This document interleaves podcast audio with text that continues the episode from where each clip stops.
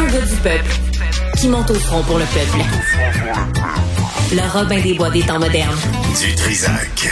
Alexandre Moranville-Ouellet, prise 2. Alex, euh, toujours euh, au défilé de la victoire des Alouettes de Montréal?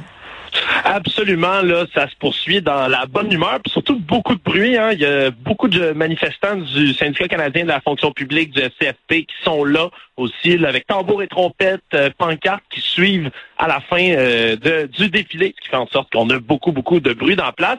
Mais oui, euh, surtout des gens, euh, écoute, des vieux fans, des nouveaux fans aujourd'hui, Benoît, là. J'ai interviewé des enfants, un jeune de 11 ans qui me disait ça me faisait bien rire. Mais moi, j'ai jamais vu ça, un autre défilé, alors qu'il était même pas né il y a 13 ans, par exemple. Mais surtout, Benoît, surtout, par pur hasard, euh, je m'approche de deux hommes qui se promènent avec un chandail de Marc-Antoine de quoi, avec l'intention ferme de leur demander ce qu'ils ont, ont pensé, bien évidemment, de son entrevue d'anthologie d'après-match, dans laquelle il décriait le manque du fait français là, durant la finale de la Coupe.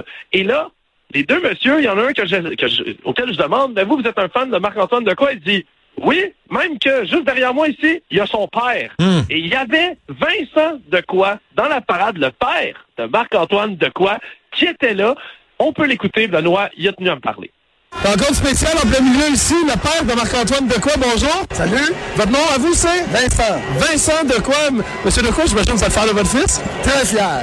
Est-ce que euh, vous avez euh, fait le son quand vous l'avez vu faire son entrevue d'après-match?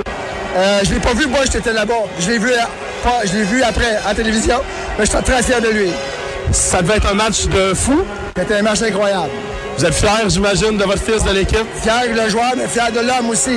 Oui, j'imagine. C'est beaucoup de beaucoup d'entraînement, beaucoup de sacrifices avec les années, le football? Beaucoup, il a commencé à jouer, il avait 6 ans. Ça fait longtemps. On comprend. Félicitations, monsieur Decoy, votre parade. Au revoir. Ouais, un papa qui est fier de son fiston, hein?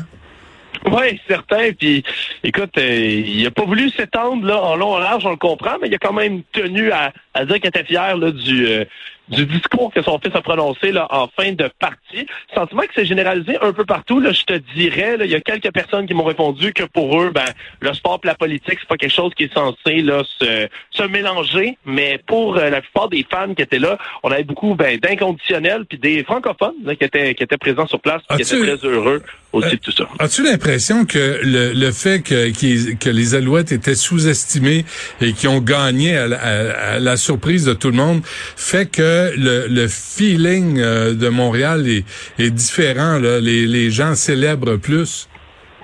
J'ai l'impression honnêtement, il y a un attachement là, très certain euh, avec certains des joueurs, notamment des Québécois. Là, on sait que l'équipe en compte pas mal plus que dans les dernières années. Puis je t'avoue, moi, euh, dans les dernières années, personnellement, j'avais perdu le contact, par exemple, avec quelques joueurs des Alouettes. J'en connaissais de moins en moins. Ouais. J'ai été surpris, là, par exemple, j'ai entendu un jeune homme de 8 ans qui m'exprimait haut et fort à quel point euh, il était heureux, puis que lui, Marc-Antoine de quoi c'était son joueur préféré. Bon, évidemment, il, a été beaucoup plus connu dans les derniers jours, mais quand même, euh, d'avoir des jeunes comme ça qui s'identifient au club des Alouettes, puis alors ils n'ont pas connu les bonnes années où le club remportait très fort avant cette année, ben c'est sûr que c'est assez exceptionnel. Puis s'il y a des nouveaux partisans de- des Alouettes, il y a des anciens. Benoît, c'est le cas de Fred, entre autres, à qui je me suis entretenu, qui avait un chandail, là, tu sais, usé jusqu'à la corde, là, un vieux, vieux, vieux, vieux, vieux chandail. J'ai tenu à lui demander l'histoire derrière ce chandail-là.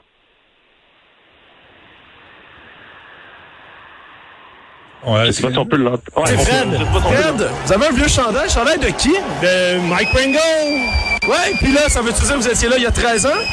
Ah oui, oui, c'est certain, c'est certain. En fait, c'est un chandail qui a une bonne, il y a quoi, 25 ans à peu près, ou quelque chose du genre là. Ça fait vraiment longtemps que je l'ai. Euh, oui, oui, c'est sûr que j'étais là dans le temps, puis euh, je dirais que toutes les années 2000, le chandail a dû voir au moins 100 victoires des Alouettes. J'avais des billets de saison, puis euh, je n'ai plus maintenant. La vie a fait euh, changer, euh, des choses, mais euh, ah oui, c'est certain que je voulais pas rater ça ici. Avec le chandail sacré aux 100 victoires. Gros merci à vous, c'est bien gentil. Bon, ben, on se laisse là-dessus, Alex. Euh, Peut-être qu'on va se reparler plus tard. Merci, toujours en direct euh, de cette euh, parade des champions euh, qui célèbre Salut, la victoire. Merci, Alex, la victoire des Alouettes euh, de Montréal contre les Blue Bombers de Winnipeg.